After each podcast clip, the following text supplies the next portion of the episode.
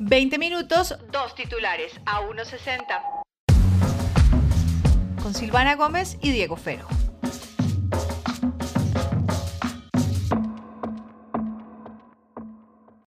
Bueno, bienvenidos y bienvenidas a 1.60. Sean buenas tardes, buenos días o buenas noches, ¿no? Porque uno no sabe en qué momento lo pueden estar escuchando. Silvana, ¿qué más de cosas? Pues muy bien, muy bien. No sé qué pensar de, este país, de las elecciones. Teníamos que esperar hasta hoy porque es martes y pues porque nos tocó esperar hasta hoy.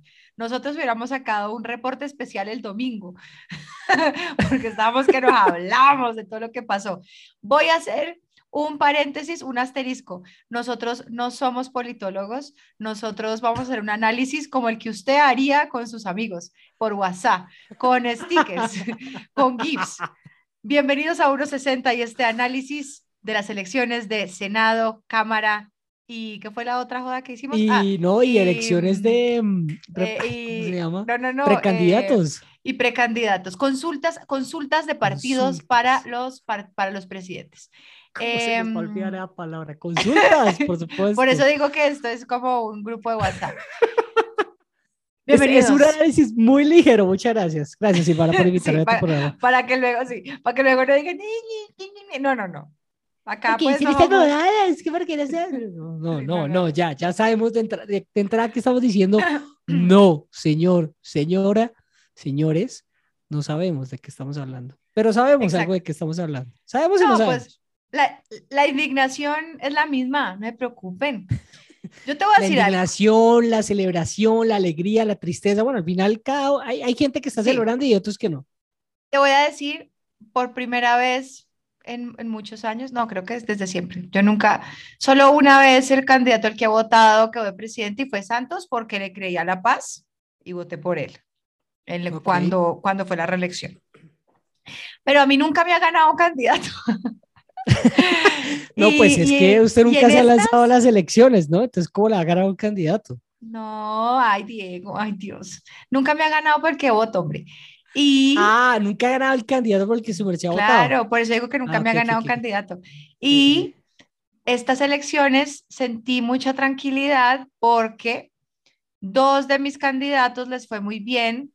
Hubo uno que se quemó y me dio mucha tristeza que se hubiera quemado. Sí. Porque hubo gente para Cámara y Senado, y estoy asombrada, que había gente muy chévere que ya venía con carrera en Cámara y Senado y se quemaron. Sí, muy loco. Aquí para, para no ir lejos, me sorprendió mucho lo de Mauricio Toro, ¿sabe? Claro. Que es este chico que venía trabajando, bueno, este ex representante que venía trabajando en pro de la legalización de las plataformas de, de movilidad tipo Uber, tipo Didi, Bit, etc. Y a mí me parecía que él venía haciendo un buen trabajo, que, que venía juicioso mostrándose con ese tema y ¡tum! ¡Toma pues, tu quemada! José Daniel López se quemó con cambio radical y él fue, él, él, él, se ganó como mejor representante como de los últimos tres años, así todo, o sea, es de esas personas que uno dice, ese muchacho es bueno, ese logró el tema de, mm, de la nueva, de, logró alargar la licencia de paternidad, eh, sí. estaba haciendo todo el tema de la licencia de familia, o sea, si me entiendes, esto, es, esto va más allá de partidos, es de se quemó gente que uno dice, pero es que estaban haciendo cosas buenas. Como porque, pero... ¿para que Polo Polo vuelva y entre? No me jodas. Hombre, Polo Polo, pero bueno.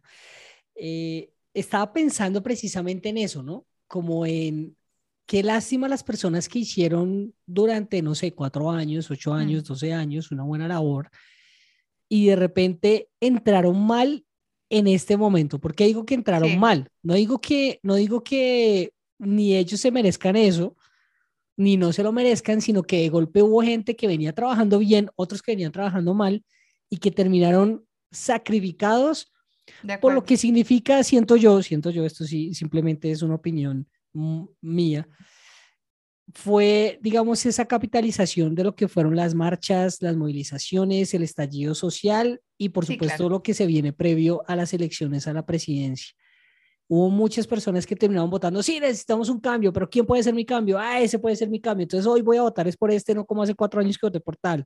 ¿Sí? Uh -huh. Eso no significa que las personas no crean que eh, X mujer o X hombre o X persona hizo una buena o mala labor en Cámara o en Senado. De acuerdo. que de golpe como que terminaron ahí.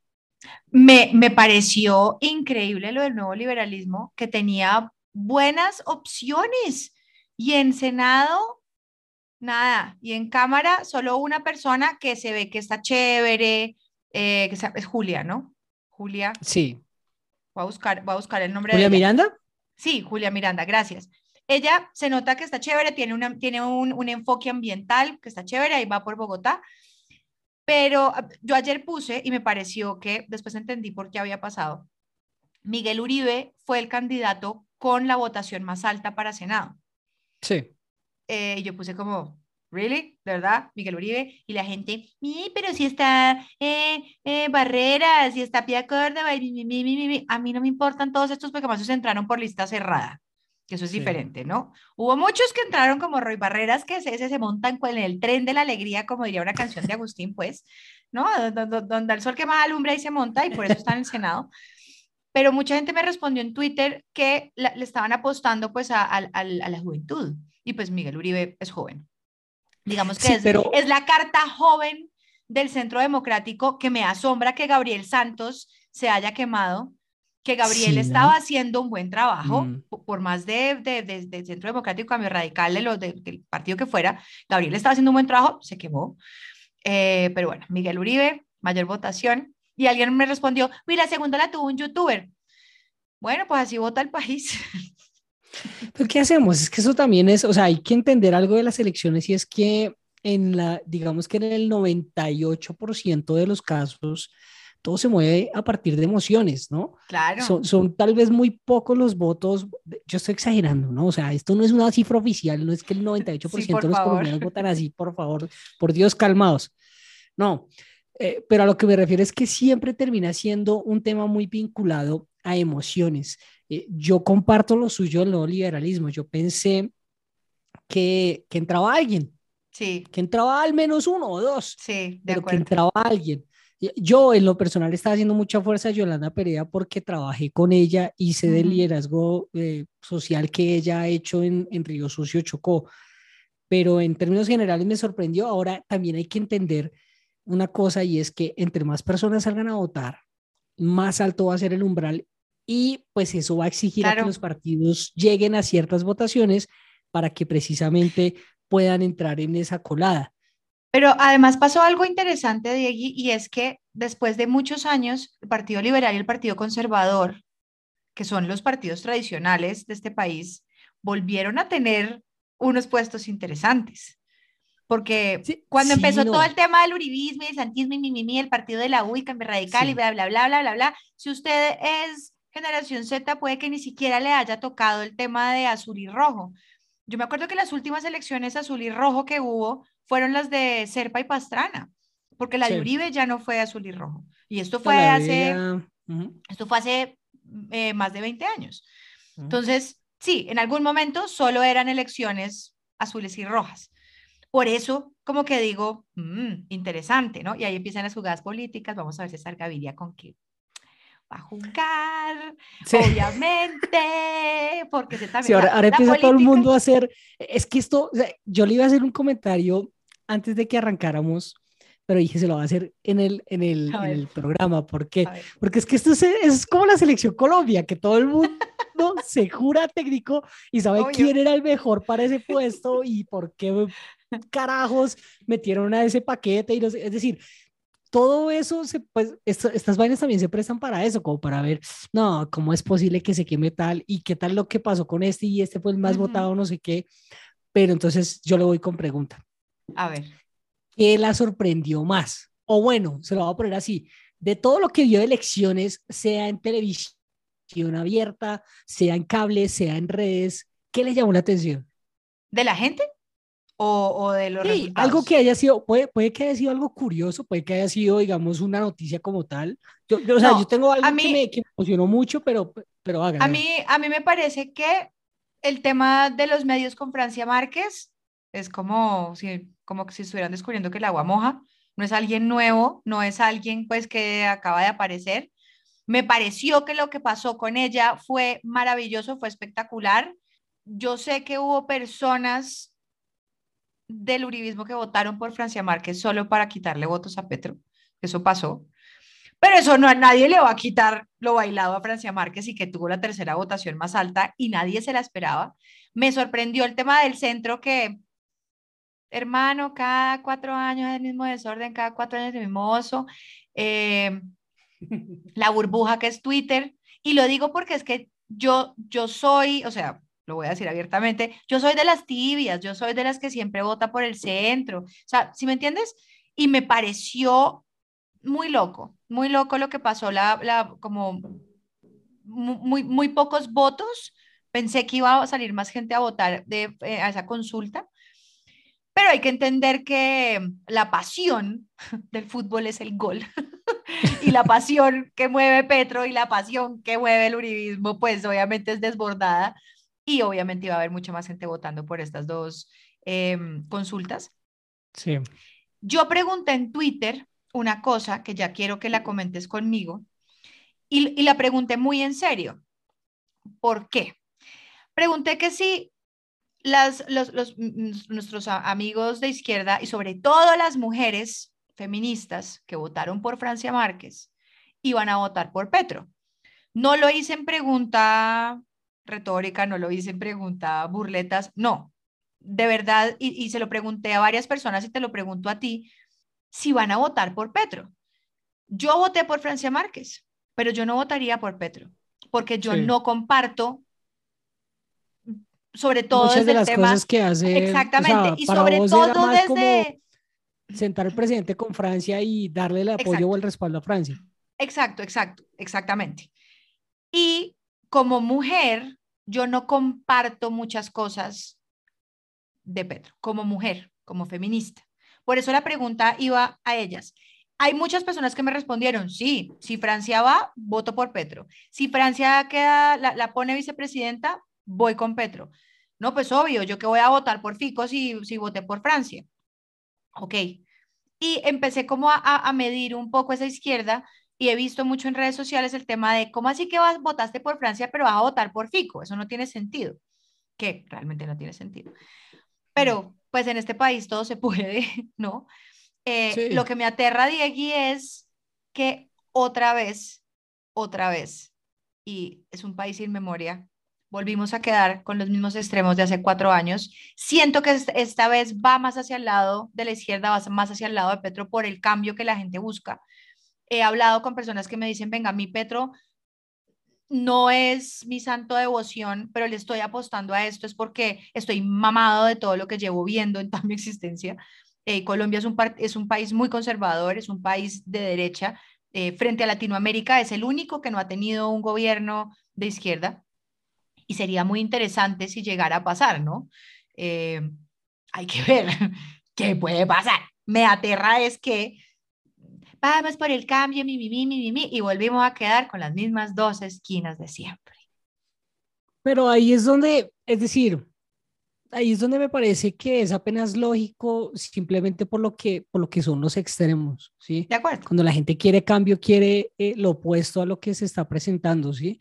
No estoy diciendo que Colombia como tal vaya a presentarse hacia el cambio, en este caso de izquierda, muy probablemente sí.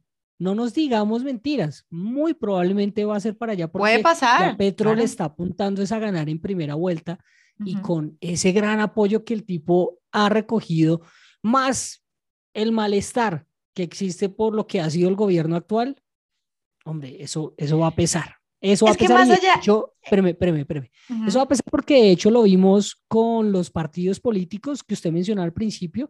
Uh -huh. Y si usted se da cuenta, en el Senado y en la Cámara, o sea, eso quedó muy repartido. Sí. Quedó muy, muy parejo. Uh -huh. Y en esa línea, ahí, por lo menos a mí eso me emociona. ¿Por qué? Porque siento que hay en verdad, o por lo menos en mucho tiempo, que no se veía las maquinarias tal vez no pesaron tanto como pesaban antes. La gente pudo votar un poquito más libre o se dio a la pela de, de buscar gente, ¿no? De, no por sí. partido, sino por gente. Bueno, menos no, el pacto histórico, ¿no? El pacto histórico es se que fue. Hoy, sí, lo, cerrado, todo lo que sí. es centro democrático, pacto histórico o conservadores mueven como mucho de esa línea, pero me gusta que la gente haya empezado como a decir, bueno, es que tal movimiento me representa más que este o que tal personaje me puede representar más a esto y quiero apostarle a que por lo menos haya un debate serio en un Congreso. Pues te voy a decir, yo voté a Senado así, por personas, no por partidos. Sí. Bueno, voy, a corregir eso. No es que no haya habido debates serios dentro del Congreso, sino que por lo menos puedan llegar a ser mucho más justos a partir de lo que se quiere o de lo que está sintiendo en estos momentos el país. Y que no sea simplemente el mover maquinarias para que la bancada de X o de Y quede manejando lo que, lo que va a suceder allí. Eso por un lado. Eh, lo otro que me parece que era apenas em, normal es que si el centro viene peleando desde hace tanto tiempo, si se ha mostrado como tan dubitativo por lo que tiene que ver el manejar una sola línea hacia el frente y, y, una, y a eso lo va a sumar una cosa y es que ninguno de los candidatos de centro tiene carisma, parce. O sea, ninguno llega, ninguno llama. bueno, Galán, a mí Galán me parece que es el que más, el, que, el, pero que, Carlos Fernando, no Juan Manuel. Es decir, es que a eso voy. Ahora, a mí ambos, a mí ambos me caen bien. No, yo no estoy diciendo que me caiga mal. No, no, no, que, tiene, que, que, tienen carisma. Uno de ellos me cae mal. A lo que me refiero es que Juan Manuel Galán sí repuntó al final, pero parce les falta carisma. yo escuchaba, mire, yo, yo el otro día hacía ese ejercicio con unos amigos y les decía, parce, estoy escuchando a Fajardo y, hombre, no, es que no, es que no pasa nada. Y honestamente, yo, yo siento que de golpe eh, una solución que no sea tan extrema puede ir por ese lado del centro, pero si ellos no llevan a la gente, volvemos al mismo punto del principio. Esto es muy de emociones y la gente se tiene que sentir representada y emocionada por un candidato. Y si ustedes no logran eso, están jodidos. Y Fico y Petro, y sumemos ahí a Francia, lo logran, lo hacen. Ellos se emocionan. A mí lo que me molesta que va a pasar es que obviamente Petro que tanto ha jodido, porque ese señor es muy inteligente, eso sí hay que darle todo el crédito, es muy inteligente. Me da un poquito de angustia que van a coger la imagen de Francia y la van a empezar a manosear. Y van a empezar ahí, ay, es que tú y es que mi, mi, mi, y entonces sí. Eh". Y como la gente no tiene memoria, entonces vamos a votar por Francia y tú no estás votando por Francia. Estás Francia no va a ser presidente. Francia no va a ser presidente. Eso es lo único que quiero decir acerca de eso. Como dice Forrest Gump. Es lo único que, tengo que decir al respecto. Pero mire que usted mencionaba algo, algo muy cierto al principio sobre los comentarios que le estaban haciendo la gente en, en sus redes y bueno, lo que me, imagino que también habló por plataformas de mensajería y es cómo va a votar la gente o a partir de quién, quién le va a jalar eh, votos a quién. Entonces usted, usted ponía un tema que me parece supremamente interesante, que sería muy bacano poderlo analizar acá con un periodista político, y es el tema Francia. ¿Qué va a pasar con ella? Porque en estos momentos ella es más un pedo para Petro que un puntico bueno.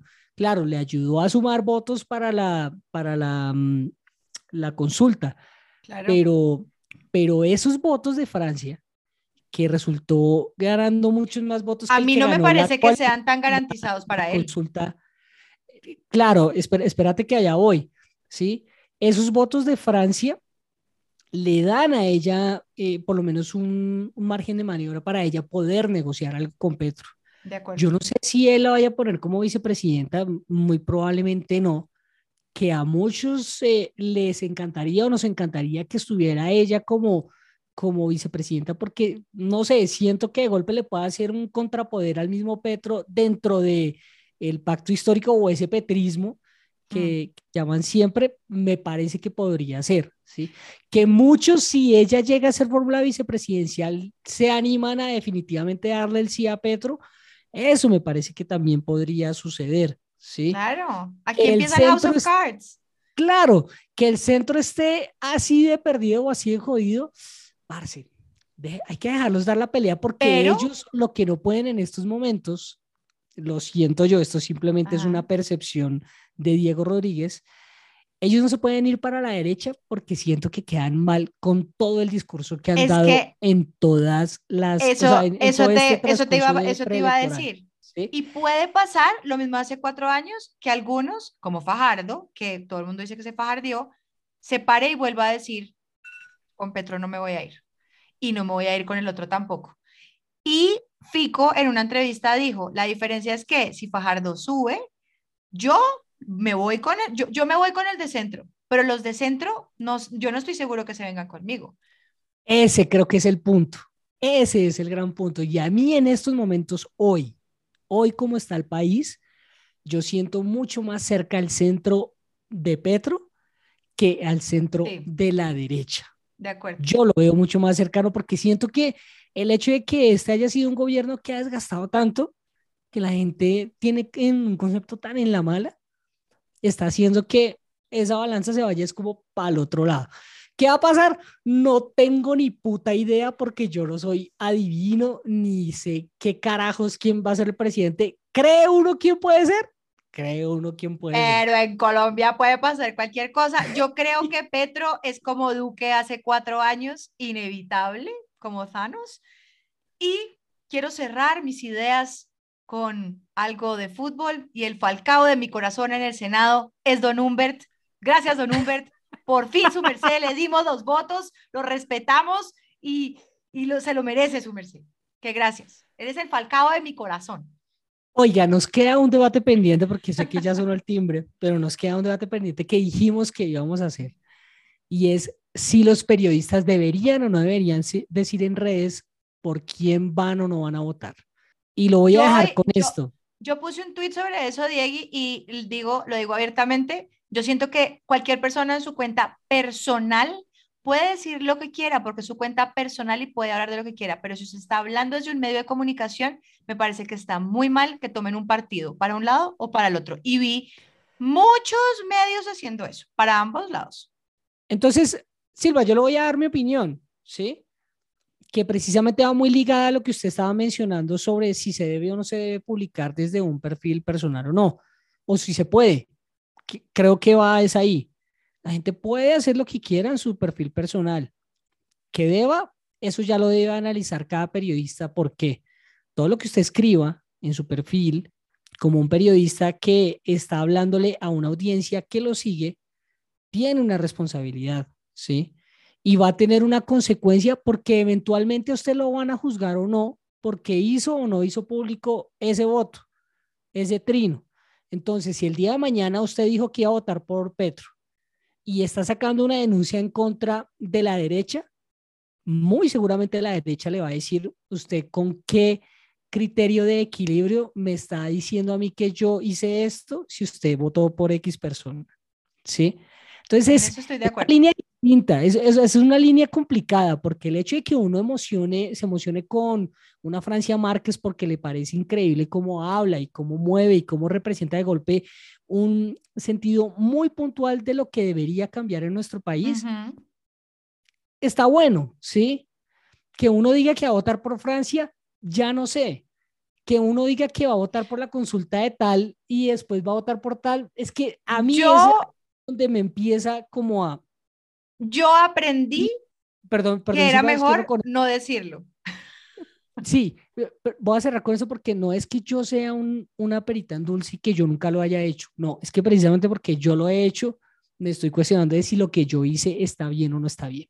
De acuerdo. Yo, yo digo la verdad, yo esta vez, y la gente que me sigue saben que yo soy muy eh, intensa con el tema de las votaciones, esta vez preferirme literalmente por toda la mitad y empezar a investigar de todos los partidos lo que la gente podía de pronto eh, lo que para mi criterio podía ser salvable de, todos los partidos.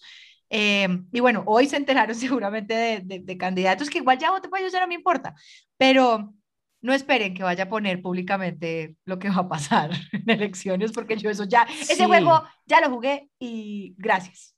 Y, no, y usted mencionaba otra cosita, Silva, que parece importante, porque entonces muchos van a decir, ah, pero es que entonces, ¿por qué los medios de comunicación toman partido? Porque los medios de comunicación tienen una sección que se llama el editorial en donde el medio de comunicación opina. Y muchos de los medios de comunicación, por no decir que todos, mandan en su editorial previo a elecciones quién creen que podría ser el candidato que ayude más al país o no.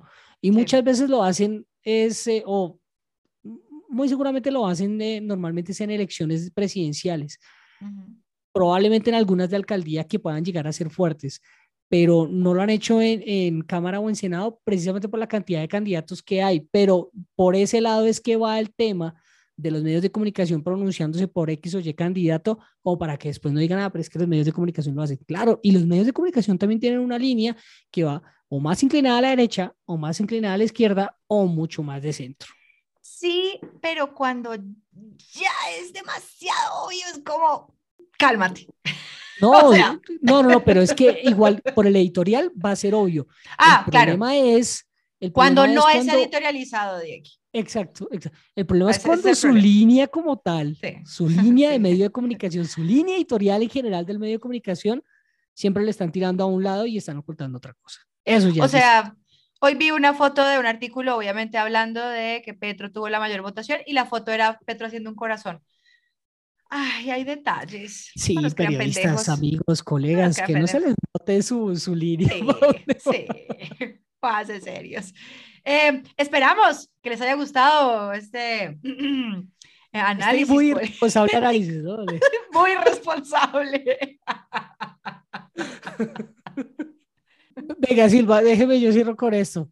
Voten, salgan a votar siempre y sean muy críticos a quien le dan su voto sobre todo a esa persona, no al otro, a quien usted le está dando su voto, porque esa es la persona a la que usted más le debe exigir.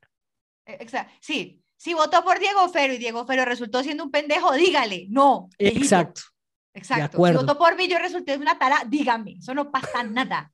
Dejo de trata. Adiós. Paulín. Si quieren seguir hablando de estos temas, nos pueden seguir en nuestras redes sociales, arroba Silvana Gómez, arroba Diego Fero, en Twitter y en Instagram. Y si usted que nos está oyendo cree que esto le puede servir a alguien, no duden en compartirlo. Esto es A 160 con Diego Fero y Silvana Gómez.